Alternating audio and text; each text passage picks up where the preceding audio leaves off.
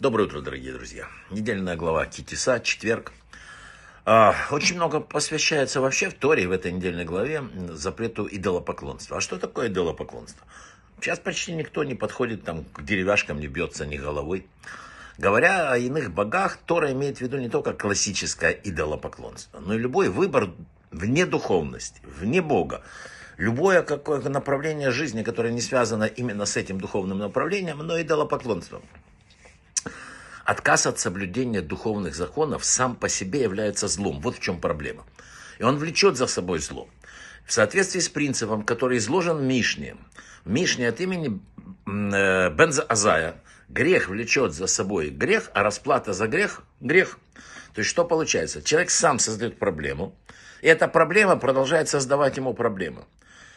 Бог помещает как бы грешника во власть его испорченности, но это не означает, что с небес помогают человеку злодействовать. Наоборот, есть такой принцип, который определен, его надо понять. Действуют законы, сложенные в Талмуде. Пришел очиститься – помогают. Пришел оскверниться – дают возможность. Небо не мешает человеку идти тем путем, который он сам себе выбирает. Небо никогда не диктует ему вправо, влево, в бок. Оно говорит ему, вправо будет лучше, влево будет плохо. Пришел оскверниться, иди, кто тебе, никто не мешает. Если нет разумного страха перед небом, то мы ничего не достигнем. Человек, за которым, у которого нет контроля внутреннего, внешнего, он сбивается с пути. Если человек стремится вообще, ну вот, э, человек говорит, я, я пытаюсь, у меня не получается. Если человек стремится преуспеть в служении, но ничего не получается, тоже есть причины. И это не описаны. Возможно, это испытание, посланное ему небом, это раз – Возможно, это какие-то действия, чтобы искупить вину за то время, которое ну, раньше было. Возможно, небо задерживает его продвижение вперед, видя, что человек пока не готов к восприятию того духовного уровня, на который он хочет подняться. Понимаете, потому что все люди хотят сразу взлететь. Там. На небесах известно, что если он сразу, человек получит желаемое, то может навредить себе. Так или иначе, человек должен с любовью воспринимать ну, вот какое-то ожидание, когда он что-то делает, когда он стремится к духовности, не получается. Он не должен заниматься напрасланными умствованиями там и верить, что все к лучшему. Надо продолжать молиться, устремляться к Богу, пока э, не увидит небо, что да, это нужно. Все действия Всевышнего совершаются по одному принципу – мера за меру. А значит, самый надежный способ достичь чего угодно, что это доставит кому-то, например, удовольствие, супругу, супруге, друзьям, там, увидеть небо, и вернуть тебе это.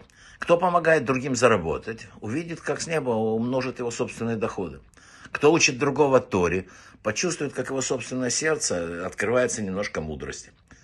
Всем стоит испытать этот самый надежный метод. Надежнее его никого нет. Вместо усилий достичь чего-то, связанных с разочарованиями, там, чем-то, помогите ближнему. Помогите ближнему. Написано, если ты это сделаешь, все блага придут к тебе, и небо будет тебе более благосклонно. Чудесный вариант.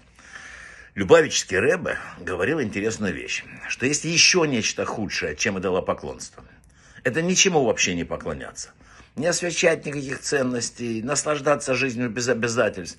Проблема состоит в том, что вот как бы не переходя ни в одну, ни в другую сторону, Э, человек один день верит в Бога, один в Бааля, там, знаете. Один вообще ни во что не верит, третий идет там. Это человек, который просто хочет наслаждаться жизнью, болтаясь. Да сегодня за красный, за красный, за белых, за белых. У него нет компаса, нет совести, нет ничего. Он как бы центрист. Но центризм это абсолютно это не то, ни другое, ни третье. Поэтому Любавический Рэбе говорит, выбери уже что-нибудь. И в, к, в этой недельной главе в ее в конце есть такое, знаете, такая маленькая автора, там написано как раз об этом. Когда вышел пророк и сказал людям, ну слушайте, ну сколько можно, выберите или одно, или другое, Бога из Абааля. Человек не может один день служить Богу, потом через полчаса кому-то другому и опять и третий раз. Так не бывает. Вы либо верите, что он есть, либо не верите. Ну и э, э, еще одна заповедь в этой недельной главе – любить Бога. Вот первый отличительный признак любви любого рода, каким бы объекте, о каком объекте не шла бы речь, да, он должен что волновать. Не может быть любви, если человек равнодушный. Настоящая противоположность любви – это не ненависть, а безразличие. Поэтому главное не быть безразличным. Главное все-таки определиться в этой жизни. Не болтаться, как это в проруби, а что-нибудь для себя выбрать и идти этой дорогой. Если ты даже ошибся, ну свернешь назад. Если никуда не идешь, то будешь стоять на месте. Поэтому боремся с одним, боремся с безразличием, боремся с холодностью, боремся с таким, да, да, да, да, да. Все время надо, чтобы сердце немножко горело. А если нет, поджигай его чуть-чуть. Чуть-чуть больше энергии, чуть-чуть больше любви, чуть-чуть больше бодрости, и все. Поэтому, еще раз говорю, самое главное, это определить для себя. С таким словом, безразличие это не для меня. Сегодня я не буду безразличным. Сегодня я буду видеть заинтересованным взглядом мир. Браха в отслахав.